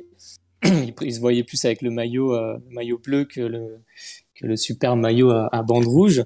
Euh, mais euh, mais malheureusement, euh, bon, il a, il a fait un match quand même avec avec avec l'Italie où il avait un match amical contre Saint-Marin où il a marqué un triplé même. mais voilà, c'était son unique et dernier match avec avec l'Italie. parce que malheureusement, il enchaînait les contre-performances avec avec le Milan AC et euh, bah, comme à peu près tous les tous les neuf qui ont qui ont succédé à, à Inzaghi, euh, enfin, je suis pas un spécialiste de la de la, de la Serie A, mais euh, on peut regarder les stats. Euh, les pauvres les pauvres attaquants après Inzaghi, ils ont un peu ils ont eu un peu de mal. Donc lui, voilà, il a fait partie de cette malédiction, on peut appeler ça comme ça. Et bah forcément, l'entraîneur italien l'a aussi écarté. Et euh, bah, il est revenu un peu à la charge euh, en faisant des appels du pied, euh, cette fois-ci au Pérou, parce qu'entre-temps, bah, pour le Mondial 2018, l'Italie n'est pas allée, mais le Pérou, oui. Donc comme quoi, il avait, avait mal, choisi son camp. mais, mais bon, sans rancune, finalement, ben, Gareca l'a quand même appelé. Pour, mais en 2020, hein, donc assez tard. donc là, c'était dans le pour les, les, les éliminatoires contre le bah, contre le Chili. Donc euh, pour bien pour bien se mettre dedans. Euh, et, euh, et ben voilà, du coup, pendant ces éliminatoires, euh, il a commencé à voir ce que c'était de jouer, de jouer en Amérique du Sud contre, bah, contre des équipes qui, bah, voilà, qui allaient franchement. Et donc voilà, quoi, il s'est un peu. Je passe les photos, hein. Je passe les photos, voilà. ouais, voilà. Mais du coup, en fait, ce qui, ce qui est vachement attachant avec euh, avec ce joueur, c'est qu'il laisse vraiment, euh, au sens propre du terme, il, il laisse son corps pour. Euh, pour voilà, donc là on a, on a, on va voir les, les photos. il laisse vraiment son, son corps sur le terrain. Donc on a eu le, une dent cassée, on a eu le nez cassé à plusieurs à plusieurs reprises. Hein, et puis il est toujours content, il a toujours le sourire parce qu'il mouille le maillot. Et en fait c'est vraiment l'état d'esprit que les, les Péruviens ont, ont, noté. Donc bon, c'est pas c'est pas un joueur extraordinaire, c'est pas euh, c'est pas la superstar. Hein. Là, il a déjà. Bah, c'était d'ailleurs son, son anniversaire aujourd'hui, donc euh, s'il nous écoute, on le salue pour cette. Il est le bienvenu, hein, si tu nous écoutes. voilà. Il arrive à souffler sa bouche. Mais du coup, voilà, c'est un, un, joueur qui a, qui a explosé tard. Euh, mais il est rentré dans le cœur des Péruviens par euh, voilà, par le fait de, toujours mouiller le maillot euh, et il a vraiment appris l'hymne péruvien par cœur parce qu'on le rappelle, hein, il est italien. il a appris l'hymne, il a appris les chansons un peu très très très péruviennes. dans le vestiaire, on le voit danser la salsa avec d'autres joueurs. Vraiment, il s'est intégré. C'était incroyable. Il y avait des journalistes avant sa venue au Pérou qui commençaient à forcément à à, douter de lui. Est-ce qu'il arrivera à s'intégrer dans un vestiaire, etc. C'est quand même délicat parce que bon, la Padula, ça reste un Européen dans un vestiaire sud-américain, c'est spécial. Euh, ben, il s'est parfaitement euh, adapté euh, et puis voilà, ben, il dort, il donne son, son corps et âme à cette sélection. Il est devenu petit à petit le, le joueur phare, la, la, star qui, qui a remplacé Paolo, Paolo Guerrero. Donc en, tout cas, peut-être pas dans les, dans les statistiques immédiates, mais bah, je viens, je viens de les passer, hein, 6 buts et 3 passes décisives en 18 matchs, c'est pas, c'est pas moche non plus. Hein. C'est vrai, c'est vrai que c'est pas mal, c'est un des, un des meilleurs euh, ratios. Euh, enfin, quand on compare à d'autres attaquants, euh, on pense surtout à Raúl Ruiz qui cartonne en MLS hein, avec avec les Sounders et qui est très très décevant avec la sélection. Je crois qu'il doit avoir quatre buts en, je sais pas, ça doit faire 2-3 ans maintenant qu'il est qu'il est appelé. Donc, mais il a éliminé le Brésil. Oui, avec une, petite main euh, en, 2016, bon, ça date. ah oui, ça date un peu, exactement. Euh, euh, non, non, mais, voilà, bah, voilà. Mais la Padoula, voilà, on avait dans le chat le message, il doit avoir le nez de Karabatic. Non, il a plus de nez. c'est ça, on a bien vu le nez tordu. Mais ça fait un peu, c'est un peu notre, notre Rocky Balboa, vous savez, à la, fin du match, quand il est complètement les yeux gonflés et il est, heureux avec la victoire. Et c'est exactement ça.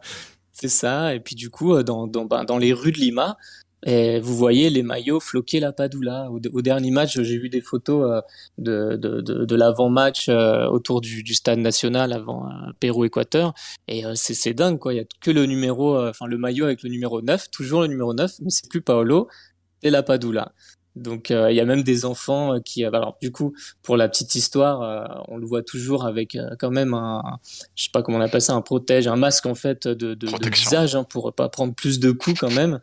Euh, et du coup, il y, y a des enfants qui ont reproduit euh, ce, ce, ce, masque euh, enfin pour qui, qui, qui, définit un peu ce, ce joueur. Donc c'est vraiment il est rentré dans le cœur des Péruviens, des enfants, des, des jeunes. Donc donc voilà, c'est vrai que ça donne un petit peu le, le, le sourire au pays. Puis on espère, enfin voilà, que ce sera, ça serait beau que ce soit lui qui qualifie peut-être avec un de ses buts le, le Pérou.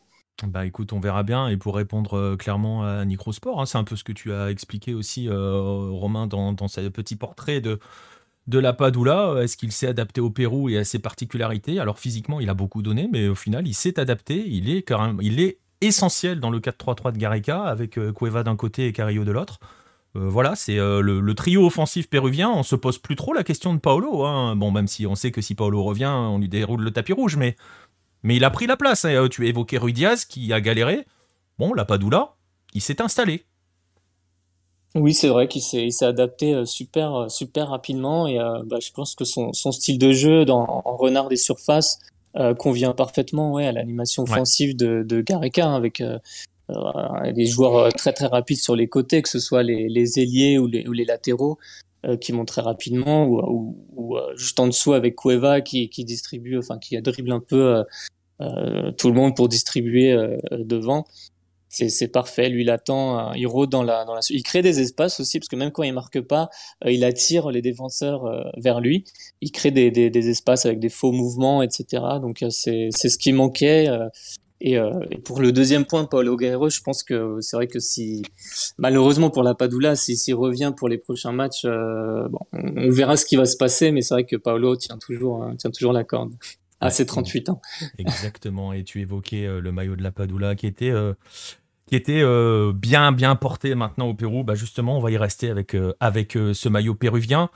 puisque ça va être notre partie culture foot de, de l'émission, hein, avant, de, avant de passer au, au but de la semaine. On va en parler de ce maillot, tiens, celui-là, là, ce maillot péruvien. C'est la version rouge que j'ai, hein, c'est pas la version blanche, mais c'est la version rouge. On va parler de ce que exactement Achaninka de celui qui est décrit comme étant le plus beau maillot du monde. Euh, justement, Romain, euh, assez, assez rapidement, est-ce que tu peux nous faire un petit peu l'historique euh, de, de, ce maillot, de ce maillot qui t'est si le message toujours encourageant de, de, de, Baptiste dans le chat que je ne lirai pas. il y a des gens qui mériteraient des, euh, des, des time-out, hein, je vous le dis moi. Euh, donc voilà, Romain, est-ce que tu peux nous parler un petit peu de, de, cette histoire du maillot péruvien, de ce fameux maillot à la bande rouge? Alors là, voilà, celui que je vous ai montré, c'est la bande blanche et c'est le négatif. Euh, c'était celui de la Coupe du Monde, celui-là, si vous voulez savoir. et voilà, est-ce que tu peux nous en parler un petit peu? Oui, bah justement, enfin en plus ce, maillot il a pas toujours été forcément il a, pas toujours été comme ça, même si ça fait pas mal de temps. au début, au début du, en 1900, et, les, les, Péruviens jouaient juste avec un maillot rouge contre contre les marins anglais qui débarquaient au, port du, du Callao à côté de Lima. Donc c'était le rouge, donc le drapeau euh, du, Pérou, je vous le rappelle, c'est euh, rouge et blanc, les, deux couleurs. Euh, mais après, en 1927, ils ont commencé à faire, euh, bah, du coup, comme le, comme le drapeau péruvien, donc des bandes rouges et blanches verticales. Euh, donc ils avaient joué avec celui-là en, 1927 quelques matchs, mais il a été utilisé par bah, un pays voisin très connu qui est le, le Paraguay. donc il y avait déjà déposé euh, bah, le, le, leur code couleur, en gros, en, somme, leur, design. Donc ils ont abandonné, le Pérou a abandonné euh, rapidement ce, ce, ce, maillot pour jouer avec un maillot blanc, entièrement blanc, avec un petit col, enfin des touches de rouge sur, sur les cols et sur les manches euh, pour la Coupe du Monde 1930. Et ensuite, en 1935, donc pour le Sudamericano, donc Sudamericano, je vous le rappelle, c'est l'ancêtre de la, de la Copa América, ils jouaient avec une bande, ils ont commencé à un, un maillot blanc avec une bande rouge, mais cette fois-ci horizontale. Mais bon, c'était pas, ils étaient pas très convaincus. Hein. C'était, c'est vrai que c'était pas terrible comme design. Euh, heureusement que c'est, c'est pas resté. Et euh, du coup, c'est un an après, donc en 1936, pour les Jeux Olympiques euh, en Allemagne, euh, qu'est apparu euh, le, bah, ce mythique euh, maillot blanc avec une bande, une bande rouge, donc une frange, donc une, une diagonale qui traverse le maillot. Et du coup, ça a été un, un succès parce qu'ils ont, enfin, en 1938, le, le, Pérou a très, a très bien joué, jusqu'à malheureusement, on va dire, euh, battre l'Autriche, qui était euh, l'équipe du, de, de, bah, de, Adolf Hitler, qui a pas, qui a pas été très content. Donc bon, il y a toute cette polémique ouais, qui est détaillée sur Hitler et l'Autriche. Ouais. voilà, donc sur sur Lucarne opposé, évidemment, vous pouvez retrouver toutes ces toutes ces histoires. Euh, mais du coup, le maillot euh, est resté et euh, il est encore plus entré dans la légende vraiment en 1939 où le, le, Pérou décroche son, sa première, son premier titre qui est le Sudamericano. Donc là, forcément, bah, on, s'attache à, à, des symboles hein, après des, après des victoires, après des titres. Bah, on, a, on a des, on commence à avoir des, de l'émotion qui, qui, qui, est véhiculée à travers ce, ce, maillot. Donc il est vraiment définitivement rentré dans dans, dans l'histoire euh, du Pérou et il est toujours euh, depuis ce jour-là enfin il a toujours été euh, utilisé de la sorte enfin, on est bien content en tout cas que depuis ce jour-là il est il est pas il est pas bougé et, et, bah en fait il a en fait il y a parce qu'il y a la fameuse question, je l'ai vu passer, hein, c'est le même maillot Criver. On n'en sait rien en fait, hein, d'où vient l'inspiration de cette bande diagonale euh, pour le Pérou. On n'en sait rien. Non, pas vraiment, pas vraiment. Même si peut-être qu'ils ont été inspirés par, euh, c'est possible hein, qu'ils aient été inspirés par River Plate, parce que je crois qu'ils l'utilisaient bien avant, en 1936. mais bon, il faut savoir que aussi à l'époque, on n'avait pas, enfin, on n'avait pas les images comme ça d'autres équipes au Pérou, on savait peut-être même pas ce qui se passait en Argentine. Donc, euh, faut se remettre dans le contexte de l'époque. Euh, il peut y avoir quelqu'un qui s'est dit tiens, j'ai vu ça quelque part, mais euh, c'était pas aussi flagrant que maintenant, disons. Et voilà le deuxième maillot péruvien de la soirée euh, présenté par Jordan. Lui aussi, t'as aussi t'as la version rouge. ouais, pas mal. C'est vrai que ça, ça rend bien aussi, aussi en rouge. Ah, voilà la version blanche, la voici. Ah ben ça, c'est Coupe du Monde 2018 aussi, mais c'est la version blanche. Voilà, vous avez la version blanche du maillot, euh, du maillot péruvien. Celui qui a été, hein, euh, Romain, euh, décrété comme étant, je, je pense que c'est surtout celui des années 70, le plus beau maillot du monde. Hein. Voilà, c'est ça, ouais. il y a eu plusieurs médias étrangers, hein, pas, pas, pas, seulement péruviens, sinon ça serait, ça serait trop facile, mais d'autres médias aux États-Unis, enfin, en Amérique du Sud, qui parlaient vraiment de, de du, plus beau, du plus beau maillot du monde. On a, il, y a des, il y a des traces écrites qui existent, euh, mais justement pour les Coupes du Monde 70, euh, notamment, ils avaient sélectionné le, le maillot du Pérou et également en 1978 qui reste des, des maillots euh, très classiques. Et c'est surtout la première fois qu'il était télévisé, euh, en tout cas en 1970, bon, même si c'était en noir et blanc euh, euh à l'époque. Non, c'est couleur, c'est couleur. C'est couleur déjà 70 Ouais. Ah bon, bah voilà. Donc, du coup, c'est vrai que ça a aidé aussi pour pour, euh, mais même, même en France, on entend parfois des personnes qui, qui, ont connu ces Coupes du Monde. Bon, je m'inclus pas dedans, mais euh, les personnes qui ont connu ces Coupes du Monde qui se rappellent très bien, euh, en tout cas, de, de, de ce maillot blanc. Surtout qu'il avait disparu pendant, pendant 36 ans. On voyait pas le Pérou aux Coupes du Monde. Donc, en 2018, on parlait beaucoup de, de, de, ce, de ce maillot encore, qu'on voyait, enfin, pour ceux qui ont connu le, le le, le, mondial en Russie, qui ont eu la chance d'être en Russie, ils ont dû voir, on les voyait aussi à la télévision, hein, ces déferlantes de supporters avec le, le maillot. Ouais, parce qu'alors ça, par exemple, euh, et après, euh, après on va passer à la suite euh, avec Nico, et ça, Jordan peut en témoigner avec la Copa América, les Péruviens, quand ils débarquent, c'est comme les Colombiens, hein. c'est-à-dire qu'ils ont tous le maillot, et c'était, on a fait la finale de Copa América au Maracana, le Brésil-Pérou, l'avant-match avec les Péruviens, c'était quelque chose. Exceptionnel, j'ai encore les vidéos, hein. d'ailleurs, ah, bah. c'est un truc de fou. Franchement, ils mettent l'ambiance de, de fou, de très bons souvenirs avec les Péruviens. Après, c'est l'avantage quand on a un seul maillot depuis 50 ans, c'est que tout le monde a le même. quoi. En Argentine, c'est plus compliqué. En fait, il y a quelques versions différentes. Mais il faut, faut savoir qu'aussi, en fait, au Pérou, le, maillot, il est, il est rentré, euh, enfin, c'est devenu un symbole euh, au même titre que, que l'hymne national ou, le drapeau. C'est vraiment euh, quelque chose qui représente le pays. ça va au-delà du football. Et on peut voir dans des manifestations politiques, même des candidats politiques qui vont utiliser le maillot comme, comme vraiment un, symbole d'unité de, nationale. Donc c'est devenu vraiment voilà, comme un, symbole comme l'hymne ou le drapeau. Quoi. C'est pour vous dire la, la, place qu'a maintenant ce, ce, ce, ce, maillot dans le pays. Un symbole de bah l'identité nationale. Vas-y Nico. Bah ouais, justement, on va, on va enchaîner euh, avec, avec le top but un petit peu sauce euh, Hello, donc le, ce qu'on a appelé nous le golasso Hello. Et, il me semble que le championnat péruvien a repris, donc je ne sais pas s'il y aura le beau maillot du Sporting Cristal. mais, euh, mais je ne sais pas. Mais Menteur, tu sais ce qu'il y a dedans. en tout cas, voilà, le lundi soir désormais, vous avez le droit à, ce petit cadeau, le, un petit top but de la maison Hello. 4 buts, 4 buts qui ont été sélectionnés par la, rédaction de Lucarno Posé. On a choisi ces 4 buts-là. Vous allez pouvoir aller voter euh, sur, euh, sur Twitter. On va lancer le sondage à la fin de cette émission. On vous remettra les buts hein, dans les commentaires, euh, enfin dans, dans, dans, dans, un, dans un thread, dans un thread, comme dirait, comme dirait Farouk. voilà, 4 buts, vous allez pouvoir voter. Vous avez une semaine pour voter. Vous avez vu que voilà, il y a du choix. On fera la petite bise à Taliska. Hein. Je sais, je sais pas si tu as repéré qui a fait la passe décisive Nico, euh, pour Talisca. Euh, c'est un, c'est un garçon qu'on connaît bien et que les joueurs, que les, supporters de Boca n'aiment pas trop. Mais euh, c'était Pity Martinez. Tu l'as peut-être pas vu, mais c'était Pity Martinez.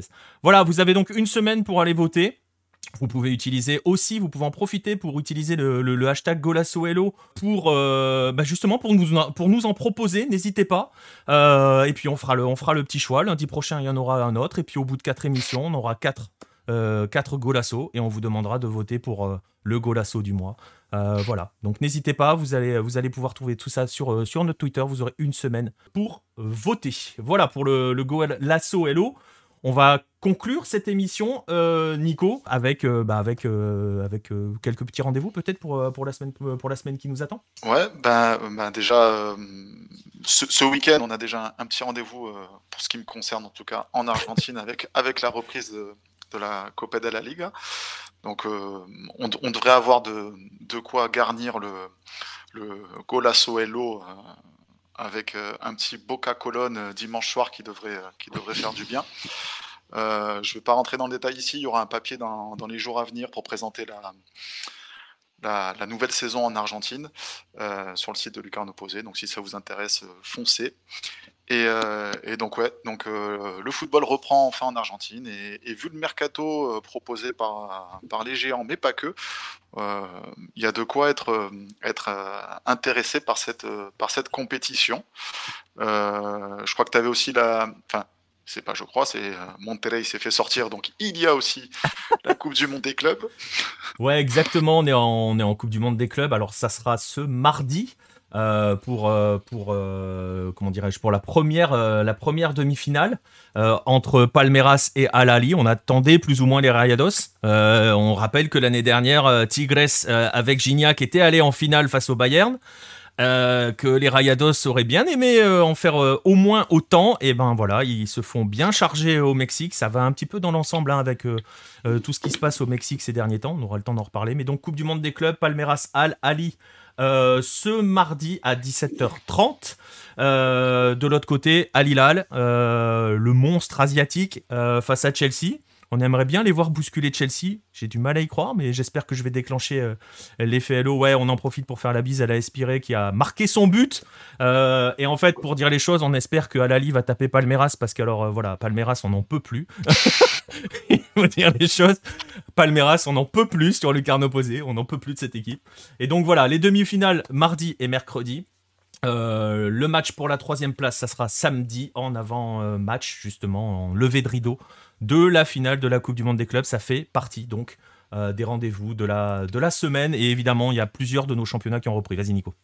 Et ouais, j'ajoute juste qu'il y a quand même une petite compétition qui reprend, la Libertadores, avec les tours préliminaires qui, sont, euh, qui commencent cette semaine. Donc, donc on va tout doucement monter en pression, mais, euh, mais je pense que cette édition de, Libertadores, ça, peut envoyer du lourd et, et, espérons ne plus avoir euh, une Coupe du Brésil euh, dans le dernier carré, avoir une vraie compétition, au moins avec les Argentins, si, si, les, autres, si les autres figurants du continent ne veulent pas participer. Et la bise à tous les autres membres de la rédaction du quart opposé de la zone Amérique du Sud. on va vous savez quoi, on va en rester, on va en rester là-dessus sur, euh, sur, euh, sur cette émission. On va pouvoir tous euh, se mettre sur la tronche tranquillement dans, la rédac. Ça va être sympa, ça va être animé. Après, c'est vrai que pour, pour échapper à une Coupe du Brésil, ça va être assez compliqué. Et comme tu l'as dit, on, compte, on compte pas mal quand même sur notamment Boca et River pour les Argentins à voir la Libertadores. Suivez-nous parce que voilà, on va, on n'a pas de planning encore complètement fait parce que c'est difficile de jongler avec les emplois du temps. On va voir comment on peut s'organiser pour certains lives. Euh, et puis voilà, suivez-nous sur les réseaux sociaux, vous saurez. On va en rester là pour cette toute première euh, du 9-10. On va euh, remercier Jordan d'avoir été avec nous, d'avoir été. Bah, en fait, tu es notre parrain finalement. C'est incroyable. Un grand merci, un grand merci à vous. Euh, désolé pour la cam qui, elle, pouvait plus tenir là. Elle était à deux doigts de lâcher, donc il euh, fallait que ça s'arrête. C'est parce que tu m'as chambré euh, avant le live, ça. Ouais. Effet hello. C'est vrai. C'est l'effet, c'est le karma. En tout cas, un, grand merci pour l'invitation et puis à très vite, hein, j'espère. Nico et toute la team Hello pour euh, de nouvelles aventures à l'avenir. Ouais, ça marche, ça marche. Et bah écoute, en tout cas, hein, je le rappelle, allez suivre, euh, Jordan sur, euh, Twitch, suivez-le aussi sur Twitter et tout. Suivez-nous aussi. vous avez nos comptes de réseaux sociaux qui sont juste au-dessus de ma tête. voilà, suivez-nous pour Lucarne Posé, suivez les gens de la rédaction. Je vais pas tous les lister. Il y avait Romain, alors j'ai pas vos hâte dans la tête. Vous avez Cancha Argentina, c'est facile. Romain, c'est la Blanqueroja FR. Antoine, c'est A-League Men. Je crois que tu as changé le hâte, Antoine. Si tu m'entends encore, je sais plus quel est le hâte. Euh, ouais, ouais, non, c'est A-Leagues avec un S à la fin. FR. Voilà. A-Leagues avec un S à la fin. Voilà, suivez-nous sur les réseaux sociaux, rejoignez-nous sur Discord, suivez-nous sur nos plateformes, etc. etc. Merci à tous d'avoir été euh, nombreux euh, dans le chat, d'avoir été avec nous pour cette toute première. Et on vous donne donc rendez-vous lundi prochain. Merci à tous et bonne soirée et bonne semaine de foot.